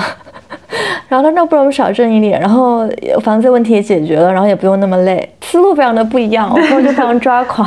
后一种那种方法还更轻松，对不对？萱萱，那我能问你为什么不去找份工作合同，会一直就是现在变成自由职业者啊？你心理上怎么过这个坎？我心里过不了这个坎。你说做自由职业者的这个坎？对对对，我总觉得好像没保障，我怕老了。成了一个 homeless person 就好惨了。第第一就是说，如果说你就是已经拿拿到德国永居的情况下的话，你是不可能变成一个 homeless person 的。就是之所以社会给你兜底的概念，就是说，如果说你今年真的是一分钱都没有挣的话，你是在德国是可以领这个失业金的。就是只能领两年呀。你说我你说的这个是失业金，它还有一种东西叫做 Hartz-IV，就是低保。就是德国的低保，但是德国的低保它就是可能和我们国内低保不太一样。可德国的低保它是政府会给你付你的养老金，然后就他会给你付你将来的这个养老金，同时会给你付医保，帮你租房，然后还会给你花零花钱。就是你作为一个领养老金的人，你是可以过一种你省着点花还是够用的生活的。就可能不能说是回到中中就到中产这个境地吧，但是是可以过就可以过下去的。就是大部分这种 homeless person 在德国这样，一般都是因为在吸毒、酗酒，他们完全没有任何自理能力的情况下才会变成这样。不然的话，德国社会是会真的是会兜这个底的，就是没有这个可能性会变成一个 homeless person，就不会变成一个无家可归的这么一个人。还有就是作为自由职业的话，我觉得。相对来说，可能我还有一些自由职业者，他们都是有一份相对来说比较稳定的这么一份保底的工作。他只是自由职业的模式，但是他其实还是每个月都是有一定的收入的。然后在这个情况下，可以再去多样化自己的收入和来源。然后是这么一个情况，确实是可能那种像对像我还有一些做自由职业记者的，他们没有一个固定长期合作的媒体，而是每个月都要自己去。做这种 pitch 就每个月要去找编辑进行要稿约稿，这个确实就会更难一点。我这次回回去中国，暑假回去就谈了，就出版社那边，还有就是联系写专栏的这边，是找到几个可以比。就是起码就未来一两年是可以写书啊，然后再继续写专栏，也能挣点钱。可是我心里就会总觉得我过不了，就是像你刚刚说到说自由职业者好像没一个正经工作的感觉，心里面我就说没办法突破我原来那个文化给我带来的这种对这种需求，总觉好像不把自己卖出去的话就很怕。就好像不把鸡卖出去，有一个稳定的一个，而且长期的稳定的一个价格在的话，就好像怕自己体现不了自己的价值，好像也没有保障那种感觉。我我觉得啊，有两点，第一点就是我这是之前跟思聪讨论过这个问题。另一个不合时宜的老朋友，然后我们讨论的一个问题就是说，作为一个中国人，好像我们在这个系统里面卷了这么多年，同时，所以就有一种根深蒂固的焦虑感，就是即使是我现在有了永居，知道理性上知道自己不会变成一个无家可归的人之后，就会有政府帮你兜底的时候，甚至很多人他是换了国籍的。但是依然会有一种根深蒂固的焦虑感，我觉得这种焦虑感可能会一直伴随我们，不管我们将来在做什么，不管我们是有一份固定的职业，还是在做自由职业，还是怎样，这份根深蒂固的这种焦虑感，有点生存危机的焦虑感，我觉得可能会一直会存在，所以这个可能也是我们要要进要做的一个课题。嗯，第二个就是确实在刚刚就还在。为身份身份问题发就是考虑的这么这么几年，就在前几年还在安顿的这前几年，我觉得我的建议是，如果可以的话，条件允许的话，还是找一份稳定的工作，因为不管就是自由职业者，其实还有很多其他复杂的问题，包括假设某些人想要贷款买房，然后包括你要处理税务的问题，它都会比你找一份固定的工作麻烦很多。所以说，如果条件允许的情况下，尽量在刚开始的前几年找一份固定的工作，然后你可以在做了两三年之后再去进行探索。因为这些东西，因为你做自由职业就是感觉所有的问题一下就压到你身上，你全部都要自己解决。但是当你有一份工作的时候，你的很多东西是公司或者是给你工作的这个雇佣你这一方在帮你解决的。刚刚说到这边劳动力那么短缺，可是它那个就业市场是让人觉得那么的乐不乐观。我就是觉得德国现在处在一个非常尴尬的地方，就是它的政府其实非常需要人，然后但是它的机构有点尾大不掉，就是还没有反应过来，说我们国家这么需要劳动力，包括他们的国民，还有他们的保守政党和右翼政党的，就更没有反应过来，他们到底是多需要，就是他们很，我觉得是不是在一种非常尴尬的状态，一方面又要人，一方面留不住人。我们很久之后又再重新更新。然后跟大家道歉，我们就这忏悔前后呼应了一下。对，感谢大家收收听这期的节目啊，也希望大家就在听完这期节目之后，有了就是对于生活在异乡更复杂和更立体的观感吧。我们接下来也会在这个系列更新更多的。不同的异乡人在不同国家和城市生活的体验，也请大家多多关注。最后就是谢谢孙谦和杰西来到我们节目，谢谢大家，谢谢。